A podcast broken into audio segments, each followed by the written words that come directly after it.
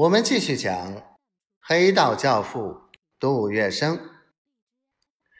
抗战爆发的前一两年里，大多数国人都被这美丽的糖衣所迷惑，以为中日大战在短暂时期可以避免，借外交途径可以解决中日问题。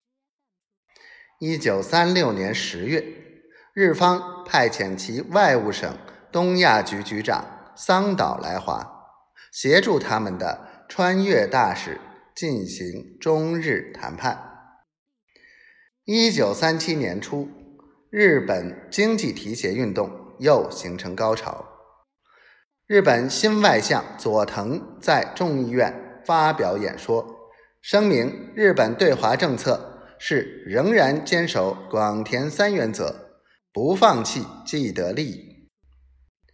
两天后，日本又派出了一个大规模的经济考察团，以日本国家银行总裁儿玉千次为团长。重要团员中有大日本制糖株式会社社长、政坛要角、战后曾任外相的藤山爱一郎。这一个经济考察团来华。在战云弥漫、低气压笼罩的远东，可谓举世瞩目，很多人都对此寄予厚望。因此，他的成功至少可以暂保东方的和平。他若失败，战火恐怕就要接踵而爆发。中日双方对此以核战。关键的考察团事先有周密妥善的安排，有关方面同意以日本经济考察团为骨干，配合中国的金融工商界有利人士，合组一个中日贸易协会，负责推进日之经济提携事项。拟议中的中日贸易协会分设筹备主任两人。